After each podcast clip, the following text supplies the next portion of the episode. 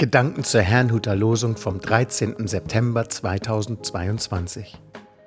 Der Losungstext aus Psalm 118, Vers 14 lautet: Der Herr ist meine Macht und mein Psalm und mein Heil. Der Lehrtext dazu steht im Römerbrief 15, Vers 13.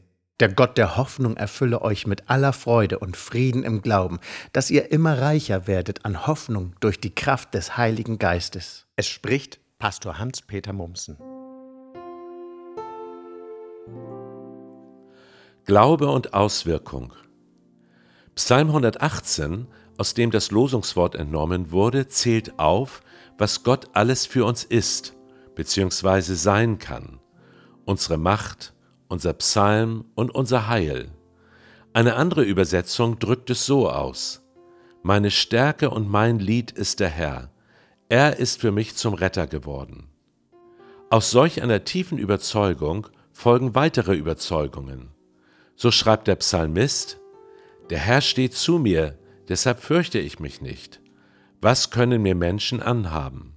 Oder auch, ich werde nicht sterben, sondern leben, um zu erzählen, was der Herr getan hat.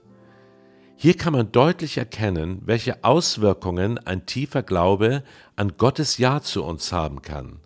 Er macht uns frei von Menschenfurcht und schenkt uns eine unerschütterliche Hoffnung. Wie aber kommt man zu solch einem Glauben?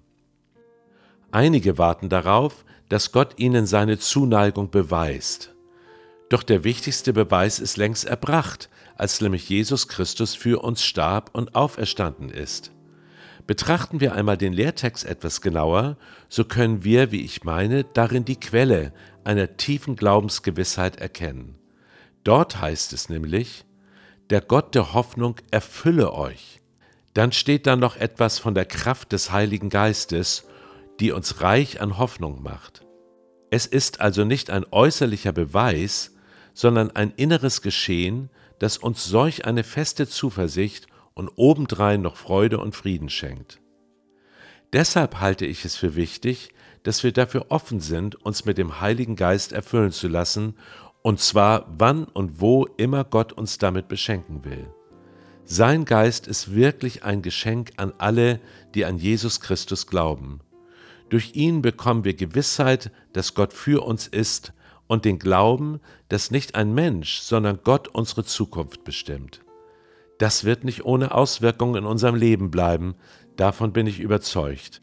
Ich wünsche Ihnen einen gesegneten Tag.